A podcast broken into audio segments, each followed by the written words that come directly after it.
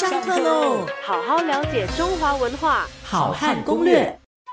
那我们上一周提到说啊，这个宋代要出嫁啊，这个女生要准备彩礼。而不是男生要准备彩礼，也就是说，呃，嫁妆呢是呃父母很大的一个负担哈。那么我们也提到说，男生呢有可能因为我娶了一个富家女，然后呢我就一夕暴富啊，成为一个非常有钱的人了。那么为什么要这样这么做呢？当然也这个是当时的一个风俗是如此。那么呃，女儿如果真的是带了非常丰厚的彩礼嫁到了，呃，就是。这个带着非非常丰厚的陪嫁哈，就是我们讲嫁妆哈，嫁到了这个呃这个婆家的话呢，她的地位也会比较高啊，也不容易受欺负。婆家的人呢，也必须要尊重她。那么，甚至呢，在宋代的法律里面哈，还很明白的规定哈，就说这个女儿呢，对方的别人女儿嫁到你们家来，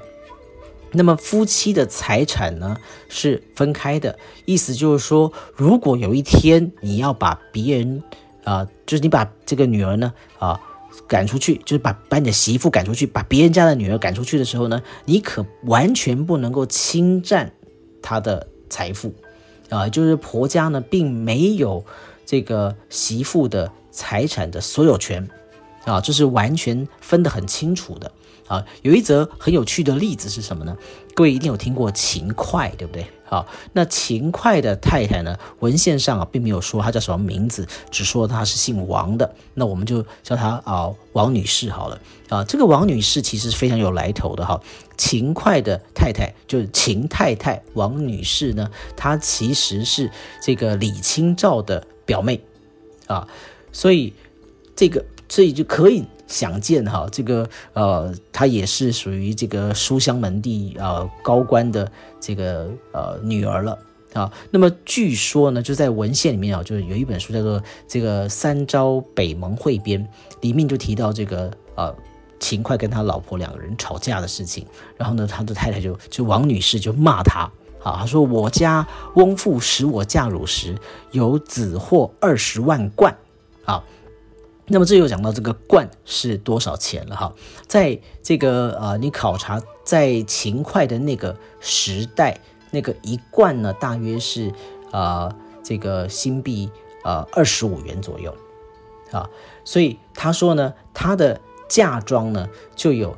二十万罐，那你算一算的话啊，我刚刚在录节目之前我算一下，这个一罐是二十五元新币的话，二十万罐是差不多五百万新币嘞，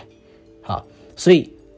她嫁到秦家的时候呢，啊，她的嫁妆有五百万新币哦，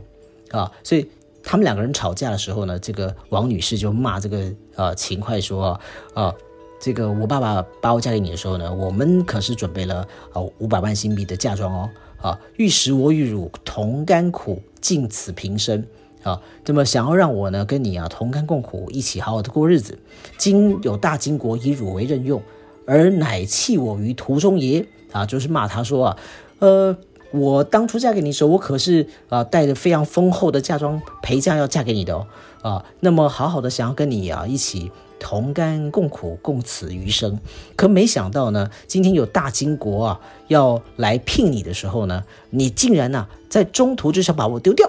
啊，你想在中途呢就要就要这个抛弃我哈，所以这个你的良心是被狗吃了吗？啊，就是很大声这这个这个骂他的这个啊先生啊勤快啊，那么他为什么敢这么大声这么样的这个理直气壮呢？那就是因为啊当时他的陪嫁非常非常的惊人啊，有五百万的新币这么多。啊，所以他当然有资格可以指着这个啊勤快的鼻子大骂啊，所以可以想见哈，这个妇女呢，当时啊嫁到婆家的嫁妆越多，所以她在公婆和丈夫的面前呢，啊气势就越高，就越有发言权，所以完全符合哈我们说这个啊经济基础啊决定你的这个社会地位是一样的概念，所以在宋代的这个妇女的婚姻生活里面哈得到一个完美的一个一个体现。好好了解中华文化，好汉攻略。下课喽。